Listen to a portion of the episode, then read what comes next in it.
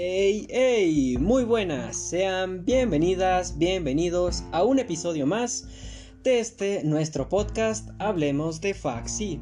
Una vez más con esta eh, sección ya tan conocida, tan querida, las tertulias. Ya la número 10, ¿eh? Bueno, pues como saben, en esta comentamos, este, discutimos, reflexionamos ah, sobre pues aquellos temas que tuvieron un impacto en el último mes. Bueno, antes que nada, eh, me gustaría eh, presentarles a nuestros invitados del día de hoy. Por un lado, tenemos a Daira. ¿Cómo estás, amiga Dai? Hola, la verdad muy feliz de que me hayan invitado y pues emocionada de compartir varios temas y discutirlos. Siempre es emocionante eso. Claro que sí, Dai, esa es la actitud. Muchas gracias a ti, es un honor tenerte aquí.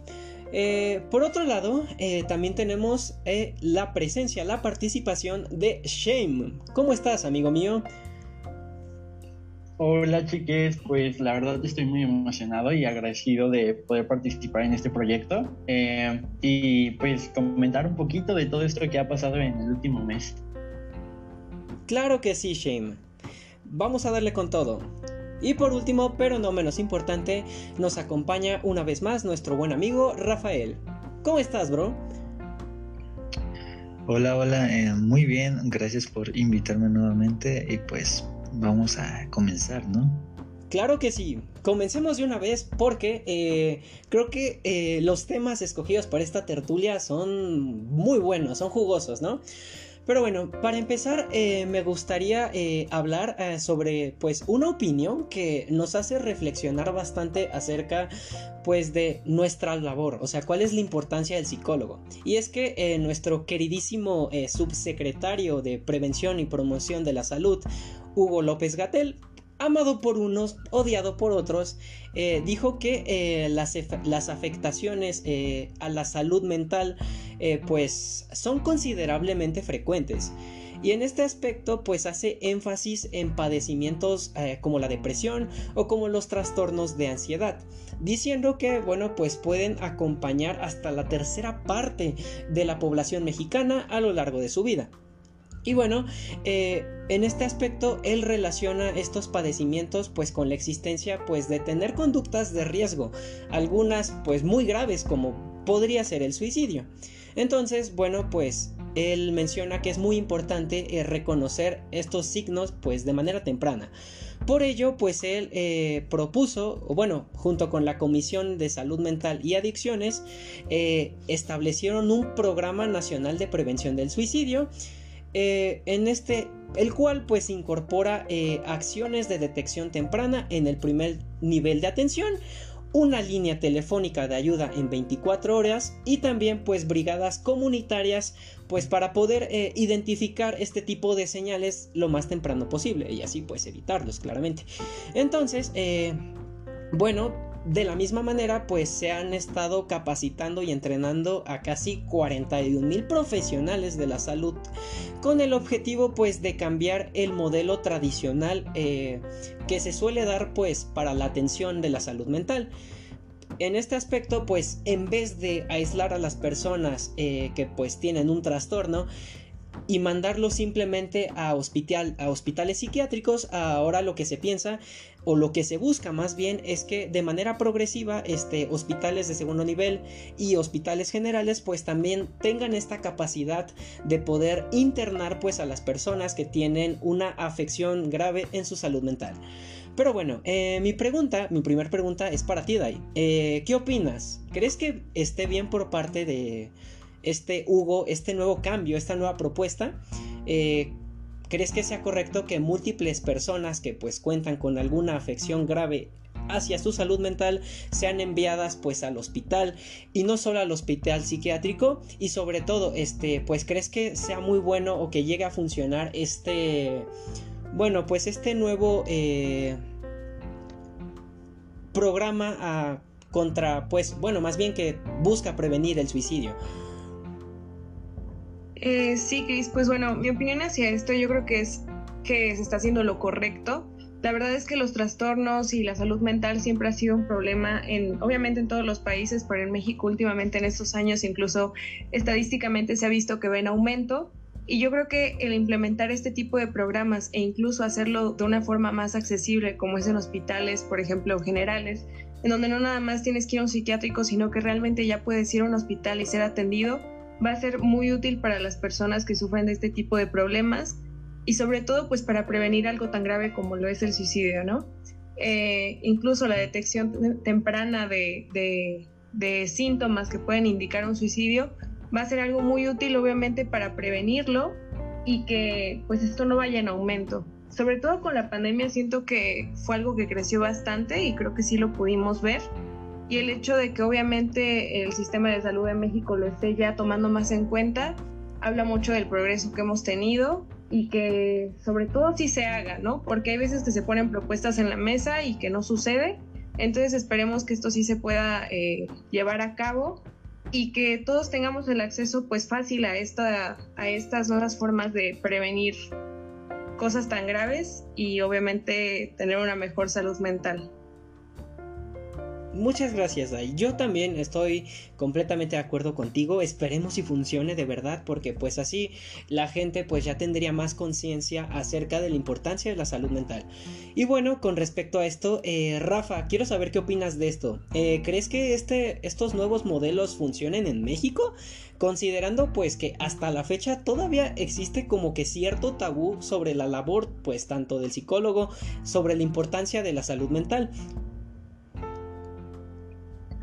Pues como lo mencionas, eh, México es un país en el que todavía lamentablemente se le sigue estigmatizando a lo que es la psicología y la salud mental. Eh, quiero decir, muchos de nosotros no tenemos que viajar muy lejos para encontrarnos con, puede ser algún amigo, un familiar o quizá un conocido, que te pueda llegar a hacer comentarios, ¿no? Como de que, ah, a los psicólogos solo van los locos o este o cómo vas en tu estudio de aprender a leer mentes, ¿no? Esa clase de comentarios nos hacen ver que nos falta cultura respecto a lo que es la salud mental. Entonces, debo admitir que, como dijo Dai, esto de la pandemia, pues provocó que hubiese un aumento en todos estos casos y también que hubiera un aumento en todo esto de lo que es este la conciencia, ¿no? De que realmente es importante lo de la salud mental.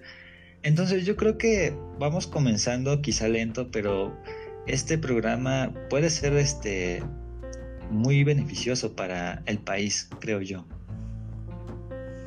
Pues esperemos si funcione, esperemos que realmente las personas pues estén un poco más dispuestas, abiertas pues a asistir pues para eh, procurar en este aspecto tener su salud mental pues no sé, en el mejor ámbito posible y sobre todo pues que esto sí funcione para que poco a poco este tabú que tenemos pues se vaya eliminando. Y bueno pues la verdad es que cómo no va a subir la cantidad de trastornos si estamos en septiembre, ¿no? Pues el mes donde tiembla, ahora sí que diría el himno nacional y retiemble en su centro la tierra. Porque bueno, pues como bien podremos recordar, pues hace unos días, eh, el 19 de septiembre y el... Fue el 21, me, parece, ¿verdad? Sí. si no, confírmenme por favor. Fue que tembló. Y bueno, pues en este aspecto, el 19 de septiembre, para, para ser precisos, este... Bueno, pues hubo un sismo de una magnitud de 7.6. El cual pues eh, causó mucha inservidumbre, este eh, dio mucho de qué hablar porque, bueno, pues ya llevamos este, tres terremotos que suceden en el mismo día. El del 85, el del 17, bueno, el de 2017 y pues eh, ahorita el de 2022. Entonces, pues aquí la pregunta es, ¿existe eh, alguna explicación ah, racional para que pues varios terremotos ocurran en un mismo país en una, misma, en una misma fecha en años diferentes? En este, en este aspecto, la opinión de los de los expertos tales como John Macario Londoño, director técnico de geoamenazas del Servicio Geológico Colombiano, explica que esto pues es simplemente curiosidad y coincidencia, y para nada es científico. Sus argumentos son dos. Para empezar, él menciona que aunque se haya repetido la fecha, la periodicidad de los años pues no concuerda. Es decir, que como mencionamos antes, eh, los años pues como que han estado salteados, es decir, este año tembló, pero el anterior no. Y la otra, pues es que en este aspecto los epicentros pues no fueron los mismos. Recordemos que el que se dio en 1985, eh, pues se dio en el Océano Pacífico eh, frente a la costa del estado de Michoacán. El del 2017 eh, fue al suroeste de Axochiapan, Morelos, y bueno, pues el que sucedió recientemente, pues fue al sur de Cualcomán, en Michoacán también. Pero bueno, en este aspecto la única explicación lógica que han dado por ahora es que México pues está en una zona que es muy activa en términos sísmicos, al cual le llaman el cinturón de fuego del Pacífico. Y bueno, pues en esta zona pues hay varias placas tectónicas que están chocando de una manera pues violenta. Ahora sí, eh, mi primera pregunta también va a ser para ti, Dai. Dime, Ah, bueno, pero antes que nada, como contexto, eh, tras esto fue que la UNAM, nuestra queridísima alma mater, dijo en un tuit que iba a comenzar a hacer investigaciones sobre esto porque pues como que era muy raro que solamente fuera simple coincidencia. Ahora sí, Dai, ¿qué opinas de esto? Eh, ¿Crees que realmente sea una casualidad? y no deberían tomarle importancia, o bueno, en este aspecto y no deberían tomarle importancia, o que por otra parte está bien que la UNAM o inclusive que otras instituciones pues comiencen a realizar estudios sobre esto.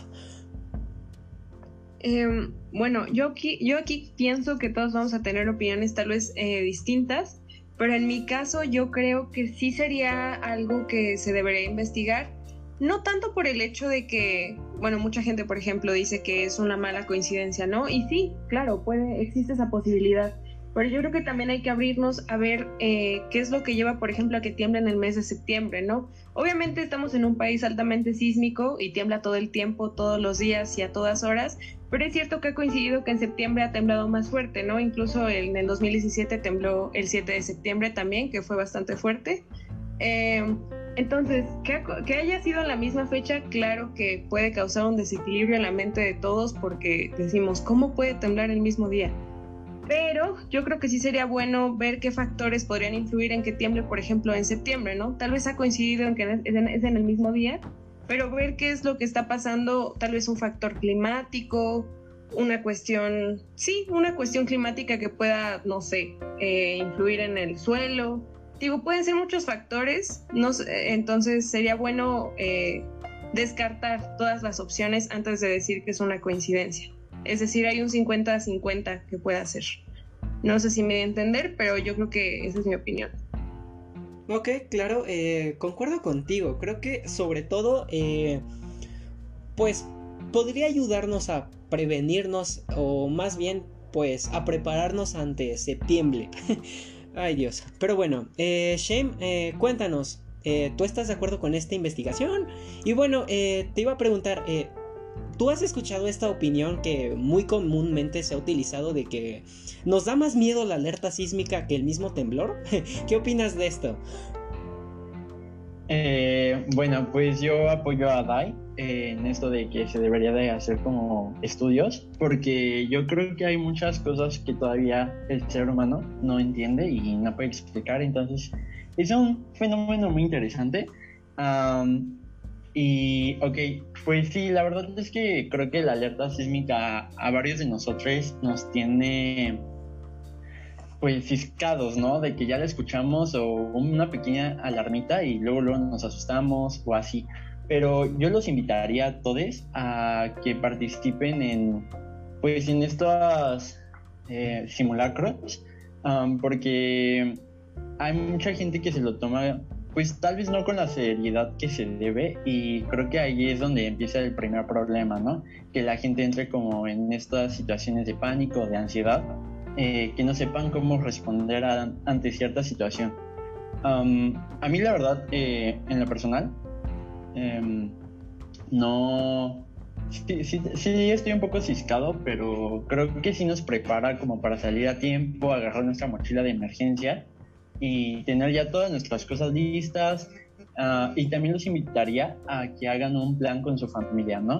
En dado caso de que estemos en la escuela, como fue el 19, si no mal recuerdo, eh, que muchos estábamos en la escuela o apenas íbamos de regreso a casa, pues eh, se, se, llegan a saturar las eh, líneas telefónicas o se cae el internet, Entonces como que saber qué vamos a hacer en ese lapso, eh, tener nuestros documentos listos por si es un temblor, nada más agarrar la mochila y sacarlos, tener dinero en efectivo. Entonces, pues sí los invito a que reflexionen y participen en estos simulacros y se lo tomen con la seriedad que se debe.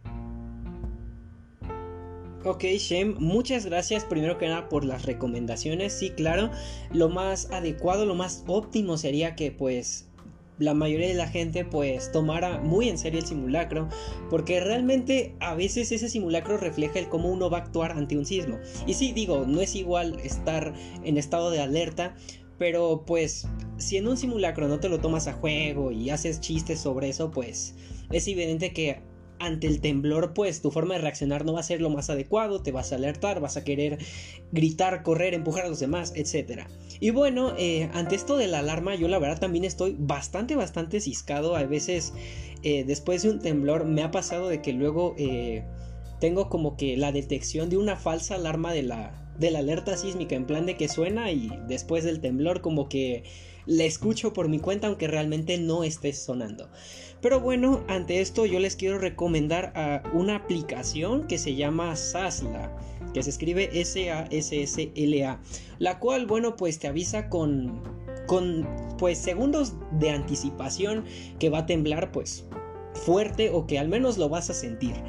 Y bueno, esto se los recomiendo personalmente eh, porque, eh, pues no, al menos donde yo vivo, eh, digamos que no sé por qué la alarma suena muy bajo o suena destiempo.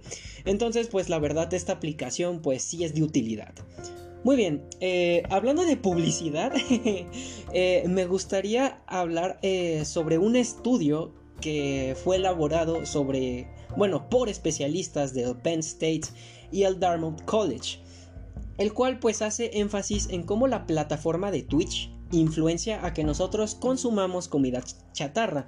Y es que eh, esta plataforma utilizada pues normalmente para transmitir o subir videos relacionados con el mundo del gaming, eh, últimamente pues ha sido un recurso que las grandes empresas han utilizado para hacer publicidad sobre sus productos, tal como fue el caso cuando este Ibai estaba anunciando pizzas de Domino's. Pero bueno, eh, en este caso el estudio arroja que los anuncios que lanzan pues pueden empujar a que los jóvenes pues tengan cierto antojo y pues por comprar, pues no sé, una comida, una bebida o cualquier producto que ellos estén promocionando, principalmente en un público o en una pública, en una población, perdón, eh, de jóvenes y adultos. Y bueno, el éxito de estas campañas pues viene a que el grupo al que está enfocado pues es más susceptible a que pues quiera comprar eh, el producto del cual todo el mundo habla.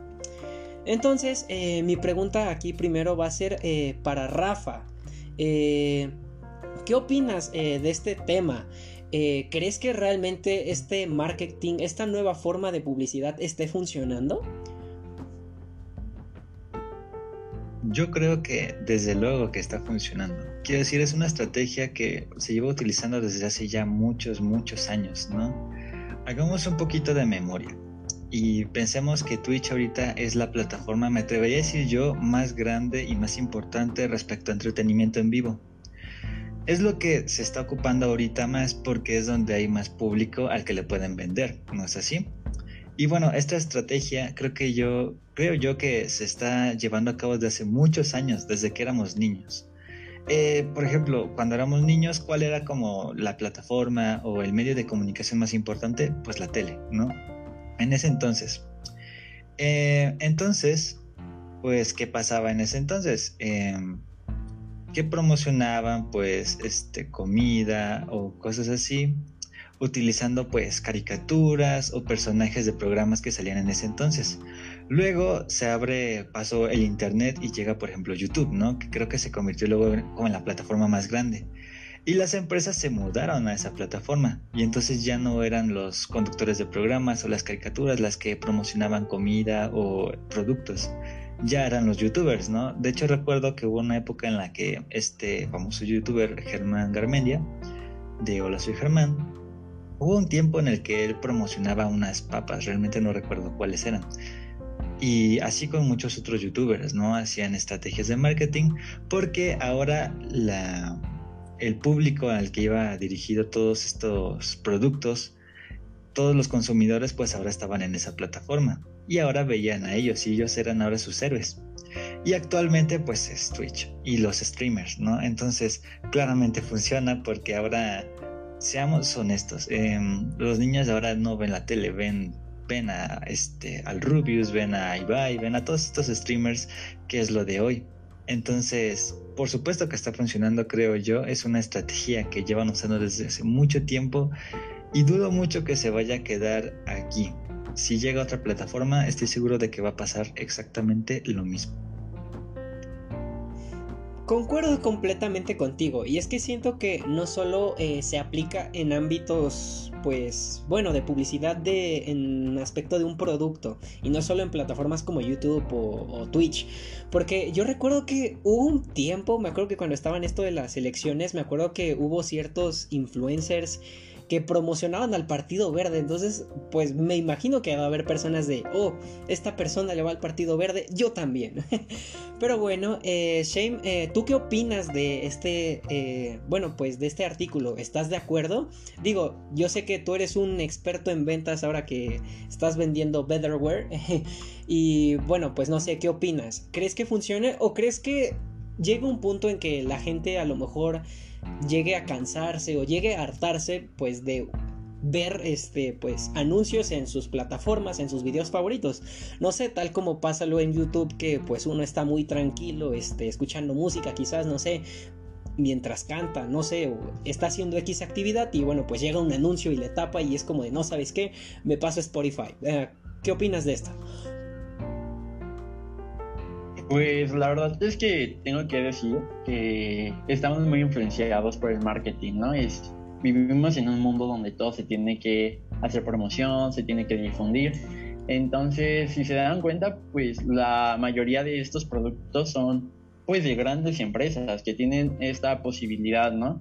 Eh, iba a mencionar marcas, pero lamentablemente no nos pagan para patrocinar. Entonces, eh, pues sí, somos muy susceptibles, eh, la población en general, a llegar a consumir estos productos. Y como tú mencionas, ¿no? O sea, si vemos a, alguien reconocido como un influencer, como un actor, una actriz o alguien que está en los medios eh, televisivos, consumiendo papas o algún refresco, pues claramente van a decir, ah, porque él lo consume, pues yo voy a probarlo. Y se quedan como con esa idea, ¿no?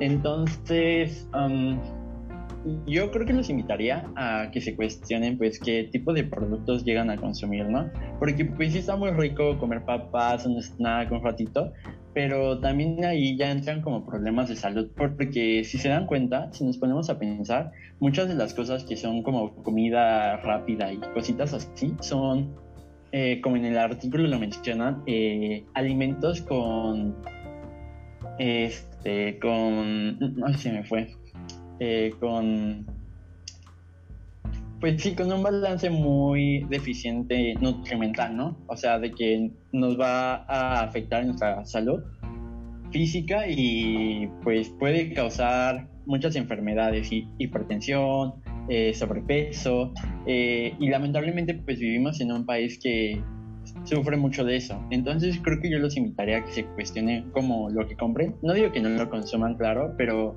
pues sí con un debido balance, equilibrio, como se dicen las cervezas que no se consumen en exceso. Y justamente también se mencionaba, ¿no? Que se quería en España, si no me recuerdo, esta aprobación de una normativa para que ya no se dejara que cualquier persona, eh, creo que específicamente los influencers, no empiecen a hacer este anuncio de publicidad, porque pues justamente, o sea, los niños ahora es como esta era tecnológica, incluyéndonos a nosotros, como que estamos en constante contacto con la tecnología. Entonces, en cualquier momento llega el anuncio de unas papitas, de un refresco, que del cafecito, y pues tiene muchas calorías que lamentablemente no son benéficas para nuestro cuerpo.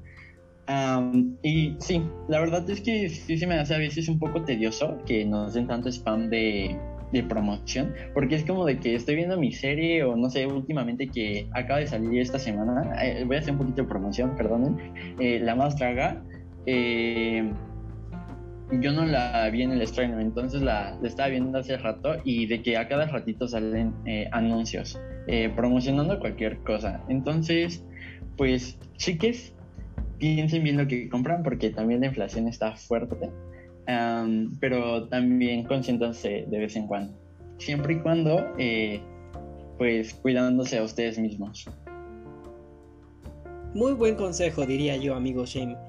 Pero fíjate que eh, con esto de que mencionabas de que ahora el gobierno pues trata de procurar que, eh, bueno, pues que los niños y los adolescentes regulen su consumo de, de eh, comida chatarra, eh, pues no hay que irnos tan lejos. Eh, recordemos que no hace mucho, bueno, sí, ya tiene tiempo, fue que habían quitado lo de las mascotas que pues promocionaban ciertos productos de comida chatarra como los chetos por ejemplo o los cereales.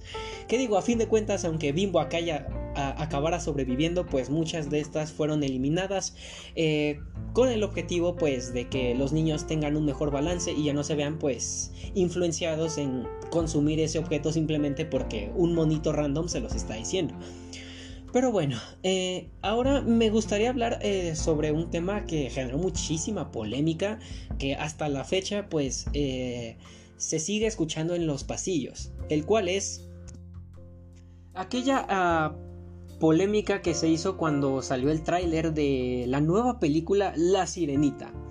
En general, pues este hecho pues fue causado porque ahora la actriz que va a interpretar a Ariel pues es negra. Y bueno, en este aspecto muchos usuarios, muchas personas eh, mencionaban como tal que no era que fuera negra, sino más bien que había una falta de representación real del personaje. Ya que, bueno, pues Ariel pues es un personaje que tiene la piel pálida y tiene pues su color de cabello pelirrojo. En general, eh, bueno, pues aquí el conflicto, el debate es que pues unos dicen que no, que sí es racismo y que los otros es simple nostalgia, porque pues quieren ver a una sirenita que se parezca más a la real. Pero bueno, eh, Dai, ¿tú qué opinas de esto? ¿Es realmente una cuestión de nostalgia o es una cuestión pues de racismo eh, interiorizado? No sé, como que tratan de justificarlo. Ok, aquí pues la verdad yo entré en un conflicto al reflexionarlo porque vi que causó mucho mucha polémica esta noticia y yo creo que es en parte las dos cosas. Eh, no me refiero a que en una persona es... Eh, más bien, cada persona puede verlo de forma distinta. Yo siento que es más hacia el racismo, eh, pero también pienso, por ejemplo, en estas películas de Disney que hay una inclusión que es un poco forzada en la cuestión de que, claro, ¿no? Obviamente hay que, hay que empezar a promover más, pues obviamente que haya diferencias, ¿no? En, en, en los personajes y que haya más, eh, no sé, princesas negras, por ejemplo, que no hay. Pero es cierto que mucha gente le afectó no ver al personaje tal cual, ¿no? A la sirenita que estamos acostumbrados desde que somos pequeños y la vimos en la animación que era de piel pálida y pelirroja, ¿no? Entonces yo creo que a mucha gente le causa conflicto no ver ese personaje que siempre han tenido, al cual le agarraron cariño, y eso es lo que estaban esperando. Entonces ahí yo creo que ya sería una cuestión de nostalgia, pero también es cierto que hay mucho racismo todavía en este mundo y mucha gente está en desacuerdo, ¿no? Cosa que no debería ser. Pero tal vez una solución aquí sería que Disney o Pixar, quien sea que hace películas en este, en este mundo cinematográfico, que pues promoviera justamente que hubiera más personajes, no sé, negros, ¿no? Entonces de esa forma eh, no se sentiría como una inclusión forzada o, que, o no causaría conflicto en que es un personaje que ya conocemos desde hace tiempo y la gente está esperando ver a ese mismo personaje, ¿no? Eh, entonces yo creo que es en parte las dos cosas, pero ya es una cuestión muy personal. Ok, eh, ok, vale puedo decir que estoy de acuerdo contigo, aunque también digo, yo sé que es un factor de nostalgia, pero eh, ahora sí que para... Eh, ¿Desde cuándo han visto una sirena real? Entonces, bueno, yo sé que está bien que Disney quiera hacer todo este movimiento, esta nueva inclusión. Y creo que concuerdo contigo, creo que sería la forma más válida, o más bien no válida, sino la forma eh, más fácil, por así decirlo, de que las personas vayan eh, aceptando estos cambios. Pero bueno, eh, Shame, ¿tú qué opinas? ¿Estás de acuerdo con esta opinión? O sea, ¿crees que últimamente eh, Disney ha estado tratando de, pues, hacer personajes inclusivos de manera forzada? Este, pues más que nada de manera forzada, yo creo que nuestra sociedad no está como que todavía lista para dar este paso, ¿no? Eh, se mantienen como en esta forma de querer lo mismo y yo los invitaría a que no nada más se queden con eso, sino que abran un poco más su mente, que se dejen llevar por nuevas ideas y pues al final de cuentas esta nueva sirenita es una adaptación, ¿no? Ah, más que nostalgia, yo sí lo veo más como un tema racista por la población y es que hay eh, muchas cuestiones que están interiorizadas que no nos damos cuenta y yo los invitaría a reflexionar uh, por qué nos aferramos a una sirenita blanca.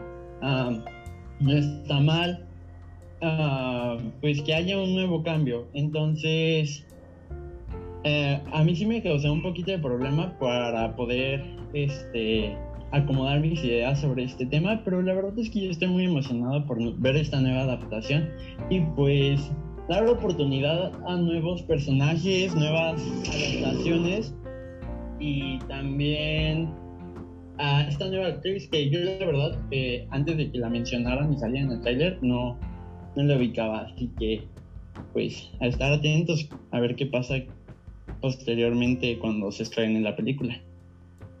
Ok, me agrada tu punto de vista y tu opinión. Creo que lo más correcto y bueno en este aspecto pues para tanto para el Disney, para el personaje y para la actriz es que les demos uno, una oportunidad pues este antes de juzgar, de criticar. Diría nuestro queridísimo Shrek, este no tenemos que juzgar sin siquiera conocerlos. Pero bueno, eh, ahora eh, me gustaría pasar un artículo que se me hizo muy interesante, el cual nos explica más o menos el por qué recordamos nosotros los controles de, los videojuegos, aunque pues haya pasado muchísimo tiempo, un lapso pues amplio de tiempo sin haber jugado. Y es que, bueno, antes que nada, recordemos que eh, pues la memoria, nuestra querida memoria, pues tiene como tres procesos, tres funciones principales, las cuales pues es la codificación, que básicamente es esto de que organiza la información pues para poder darle un significado y posteriormente recordarla, almacenamiento, que básicamente es que retiene toda esta información codificada por un tiempo determinado, y la recuperación, que básicamente localiza la información pues dentro de todo el almacenamiento. Entonces, eh, en general pues eh, cuando nosotros vemos algún estímulo o algo por el estilo, eh, en este aspecto, el hipocampo lo que va a hacer es que va a, analizar y clasificar pues todo lo que lleva, toda la información eh, que entra pues a través de los sentidos. Una vez después de esto, pues va a ser este, almacenada en la memoria sensorial. Eh, y bueno, en cuestión de segundos, eh, si esto es útil o desechable, pues va a ser si lo manda pues a la memoria a corto plazo o bien pues lo borra, por así decirlo. Entonces, eh, si esta información pues tiene relación con algo que nosotros ya guardamos anteriormente, o bueno, si el impacto es suficiente o inclusive si nos puede servir para futuro esta información almacenada, es que llegará a la memoria a largo plazo. Y bueno, en este aspecto la memoria a largo plazo pues como que se divide en tres, la memoria semántica, la memoria episódica y la memoria procedimental.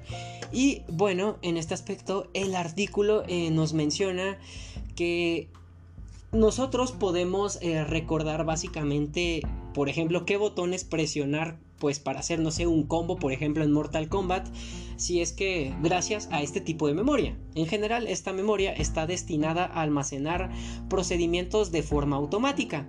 Y bueno, en este aspecto, además de que podamos reconocer y actuar ante una situación pues de manera rápida, lo podemos hacer de manera inconsciente. Y todo esto pues por medio de la atención y de la repetición.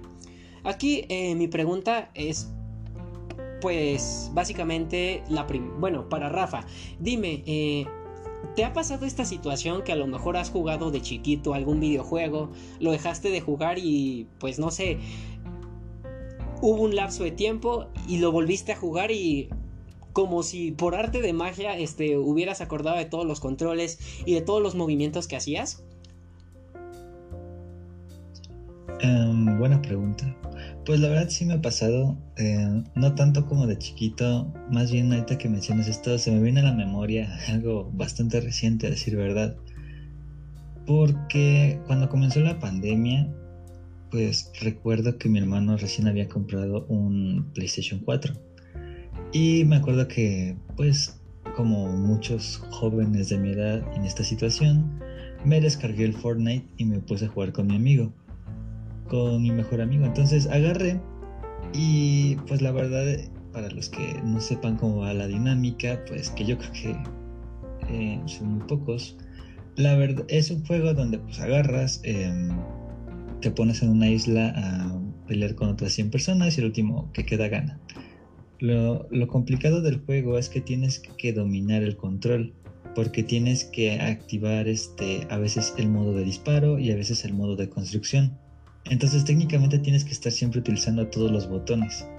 Y yo la verdad después de unos días, porque yo jugaba diario en ese entonces, em, porque pues no había gran cosa que hacer, siendo que estábamos todos encerrados, y era una buena manera de relacionarse con los amigos, ya sabes. Eh, después de unos días yo ya dominaba el control completamente. Y así pasé varios meses jugando con mi amigo y con otros amigos, día y noche, pero de repente pues... Em, no recuerdo por qué, dejé de jugar. Y sí dejé de jugar un buen rato, dejé de jugar como un año y medio, yo creo. Y entonces un día un amigo me dijo, oye, vamos a echarnos unas partidas. dije, perfecto, nos pusimos de acuerdo. Y el día que nos pusimos a jugar, no recordaba nada. O sea, de que medio recordaba cómo, cómo disparar y cómo correr, pero más allá de eso no.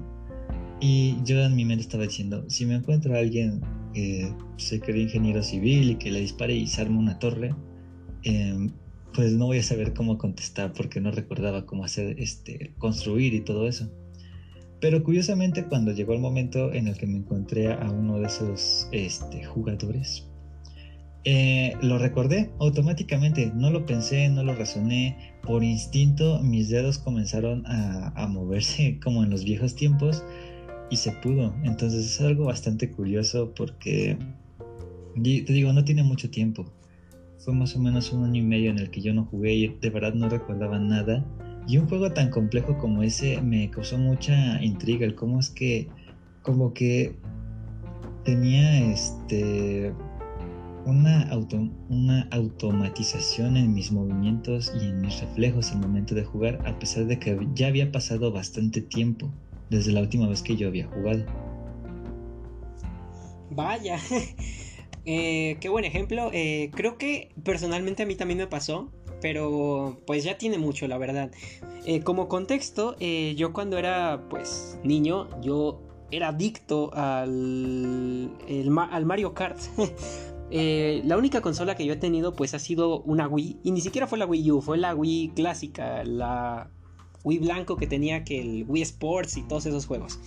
El punto es que pues por azares de la vida, por cuestiones eh, que ni yo sé por qué, dejé de jugarlo. Y no hace mucho eh, volví a jugar Mario Kart y de verdad, no sé si... Bueno, o sea, gracias a la memoria procedimental, pero bueno, el punto es que como por arte de magia cuando agarré el control ni siquiera estaba enfocado en qué movimientos hacía, solo sé que iba manejando e iba en primer lugar, de verdad, fue todo como los viejos tiempos, fue muy automatizado y al final pues me sorprendí yo mismo. Pero bueno, eh, Dai, eh, ¿crees que esta memoria implícita eh, entra en juego en otras actividades cotidianas que hacemos? yo creo que sí, Chris. Hay varias, incluso pensando igual aquí en ejemplos como ustedes. Pude pensar, por ejemplo, en mi caso, en, el, en manejar, o sea, en trasladarme.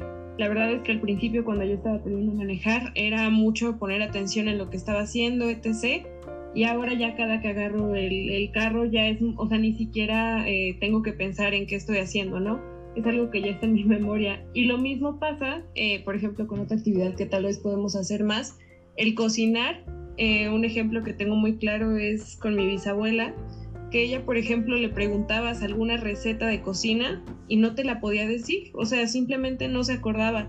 Y al momento de ya estar con los ingredientes enfrente y simplemente empezar a moverse para empezar a preparar la comida, era como si la receta mágicamente apareciera en su, en su cabeza, ¿no? Entonces era muy fascinante ver cómo eso funcionaba de una forma tan automática. Eh, esas son las situaciones que se me ocurren, o por lo menos de los ejemplos que, que me han pasado a mí. Ok, vaya, eh, no me hubiera imaginado que para cocinar también se aplicara, pero pues bueno, tienes razón, la verdad. ok, eh, bueno, pues para terminar con esta maravillosa tertulia, me gustaría hablar sobre este estudio, ah, que se hizo en el 2020, denominado El arte de coquetear, en la cual, bueno, pues... Eh, los investigadores analizaron pues cuáles son los secretos eh, del éxito de ligar. Eh, indicaron que el coqueteo pues es un aspecto esencial en la interacción humana y es clave pues para, bueno, pues, para relacionarse de manera íntima. Eh, asimismo pues encontraron algunas diferencias tanto en los hombres como en las mujeres. Y bueno, en resumen, mencionaron que como que las características más importantes a la hora de coquetear pues es tener un buen comportamiento en el ámbito verbal, en la inteligencia y bueno pues en este aspecto en mostrar interés y determinación. Con respecto a la inteligencia pues mencionan que es más probable que una persona eh, se sienta atraída hacia aquellas pues que tienen un amplio eh, vocabulario y pues tienen un buen sentido del humor que en cambio en las personas que no. Eh, también dicen que es más probable que una persona se sienta atraída o que busque a aquellos que son amables, alegres, maduros, este, serios, etc. Y bueno, sobre todo, pero no más importante, aquellas personas que tienen confianza, respeto e interés. Eh, no sé, eh, Dai, ¿qué opinas de esto? ¿Crees que estas características sí sean así como lo más básico, lo vital, pues, para poder ligar con una persona? O sea, ¿tú sí te sentirías atraída hacia una persona que cuenta con todas estas características? Em, pues mira, yo creo que aquí es algo, es una cuestión como más personal. Eh, de hecho, en todas las personas debe funcionar de una forma distinta, porque así como a mí me puede atraer que alguien sea eh, amable conmigo, alguien puede que no, ¿no? O puede que le atraiga algo completamente distinto. Entonces yo creo que aquí ya más es una cuestión muy personal y depende de cada persona. No siento que sea como cuantificable con ciertas características, porque pues cada ser humano es un mundo distinto, ¿no? Y sobre todo el amor, yo creo que el amor, el coqueteo, el ligue y todo esto que pues creo que todos nosotros hemos experimentado por lo menos alguna vez, se vive de formas distintas y con características distintas. Eh, es algo muy interesante, pero siento que un estudio no nos podría decir absolutamente todo porque pues imagínense, el mundo es enorme y todos somos completamente diferentes, igual en las interacciones, obviamente. Ok, eh, estoy completamente de acuerdo contigo.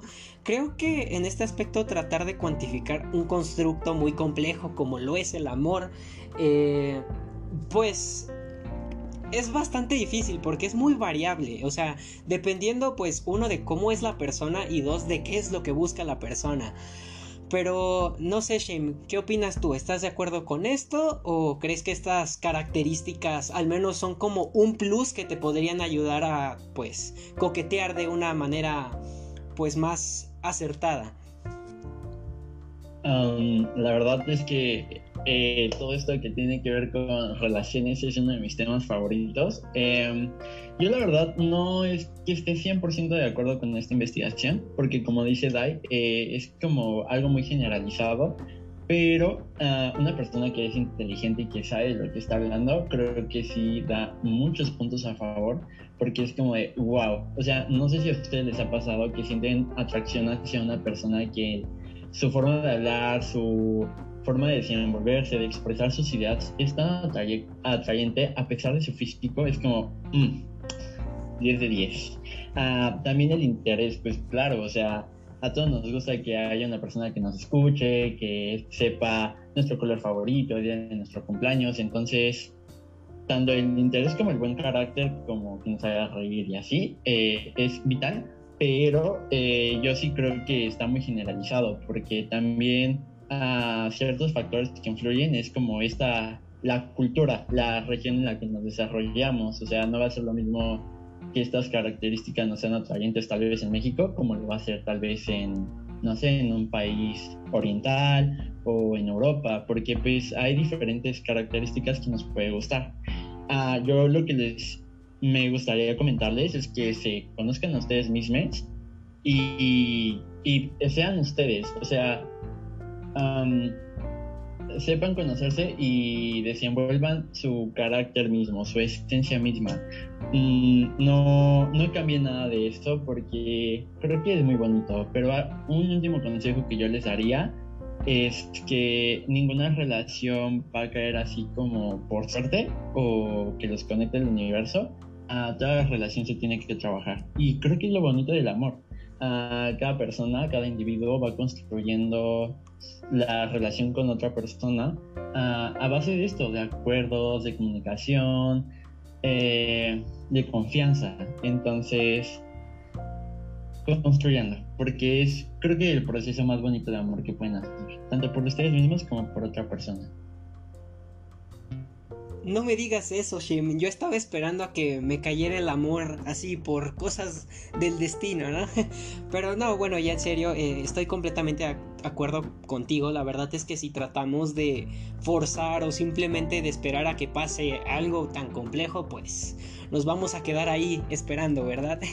y igual me parece bastante importante eh, lo que mencionas, como que estos límites que tiene esta investigación, que no toma en cuenta la cultura, este, que no toma en cuenta pues que cada quien tiene pues una forma de ser, eh, una forma quizás de amar diferente, una forma eh, pues de atraer a los demás diferente, inclusive una forma de apego diferente, pero bueno, pues eh, por último me gustaría terminar con Rafa. No sé si quieras decir algún, eh, algún comentario o alguna forma de cerrar este tema. Y no solo este tema, sino la tertulia en general.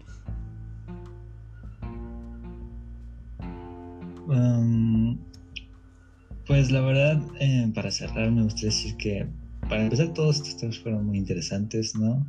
los videojuegos, lo de Twitch. Em, lo de incluso lo de Gatel.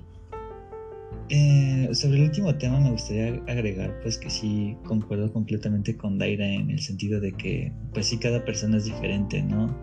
Y que aunque, y también contigo Chris, que algo tan complejo como el amor es muy difícil de sintetizar y de explicar porque es algo muy subjetivo, ¿no? Me recuerda mucho a estas, a estas frases que muchas, muchas personas conocen, que dicen que, por ejemplo, las chicas mienten, no, perdón, las chicas se maquillan porque a los hombres les gustan las apariencias de las mujeres, ¿no? Y que los hombres mienten porque a las mujeres les gusta la personalidad del hombre. Cuando no necesariamente es así.